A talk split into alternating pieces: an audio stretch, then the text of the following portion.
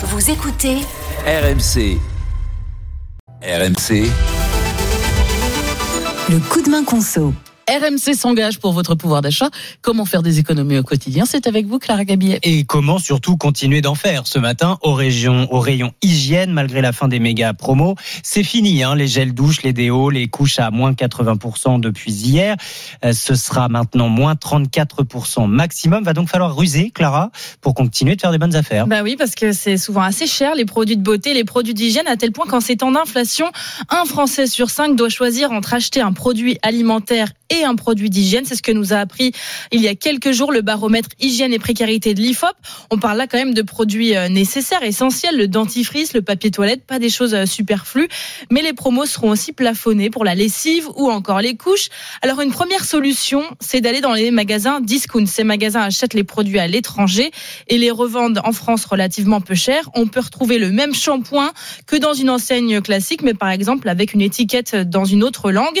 C'est une option intéressante financièrement, mais attention, il faut quand même être assez prudent à ce qu'on vis-à-vis de ce qu'on achète.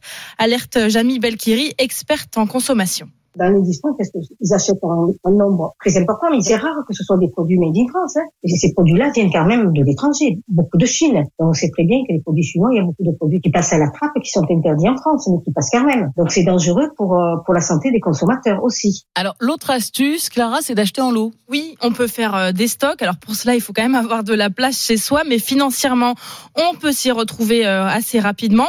C'est aussi possible d'acheter par lot et de partager la note et les produits avec des proches. C'est ce que propose Jamie Belkiri. Ils se mettent en, ensemble, des amis, des voisins, ils se mettent ensemble pour acheter avec des lots. Ils se mettent à plusieurs, de dire voilà, j'ai besoin de ça, ça, ça. Ils se mettent tous ensemble. Il y aura quand même une promotion moins importante. Mais déjà, c'est, ça sera des produits conformes. Donc moi, je leur conseillerais plus ça que d'acheter des produits made in China dans les discounts.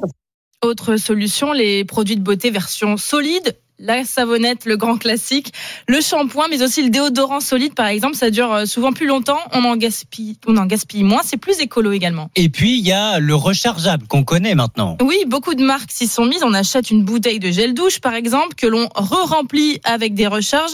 Et ces recharges, elles sont moins chères que si l'on rachetait une nouvelle bouteille.